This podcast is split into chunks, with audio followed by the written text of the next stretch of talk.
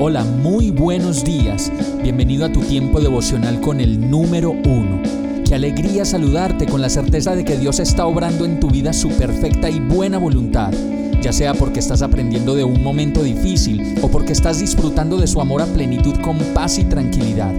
Llegó la hora de tomar tu Biblia, pues de seguro Dios te va a hablar, te va a reconfortar y lo mejor de todo, te va a dar las respuestas que estabas buscando. ¿Qué esperas? Vamos, súbete de una vez en este pequeño pero eterno vuelo devocional con destino al cielo.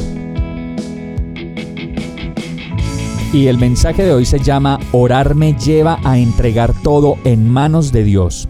Romanos 5:15 dice, pero la transgresión de Adán no puede compararse con la gracia de Dios, pues si por la transgresión de un solo hombre murieron todos, cuánto más el don de Dios, que vino por la gracia de un solo hombre, Jesucristo, abundó para todos.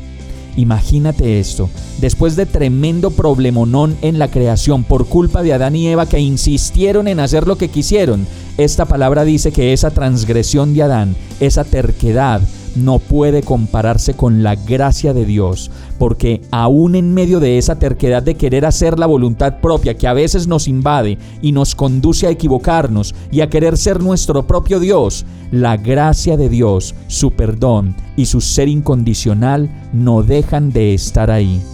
Por eso es necesario para nosotros conversar con Dios, pues es solo a través de la conversación, de la oración, como hacemos conciencia de lo que nos pasa. Y a mí mismo me sucede muchas veces que cuando hablo de las cosas que me pasan y estoy imaginando, entonces me doy cuenta de mis equivocaciones o de mis aciertos, pero es la manera de tomar plena conciencia de todo. Por eso orar nos conduce a poner todas las cosas en manos de Dios y eso fue lo que le pasó a Adán y Eva en el Edén. No consultaron a Dios, no hablaron con Él, no hicieron conciencia de lo que pensaban hacer y por eso vino la división.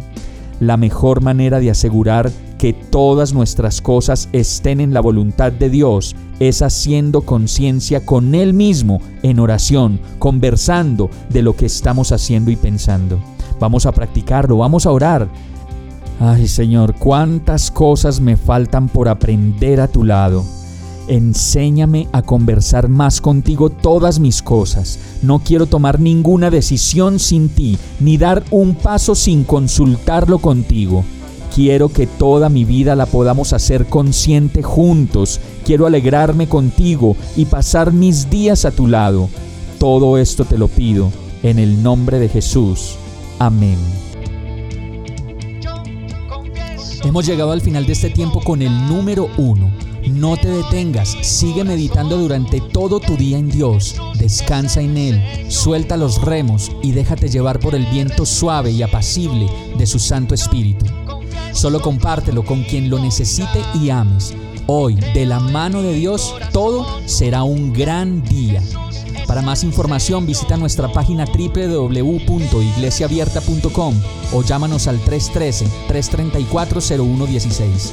Oramos y rogamos para que cada día te enamores más de Dios y para que no pares de pasar todo tu tiempo con el número uno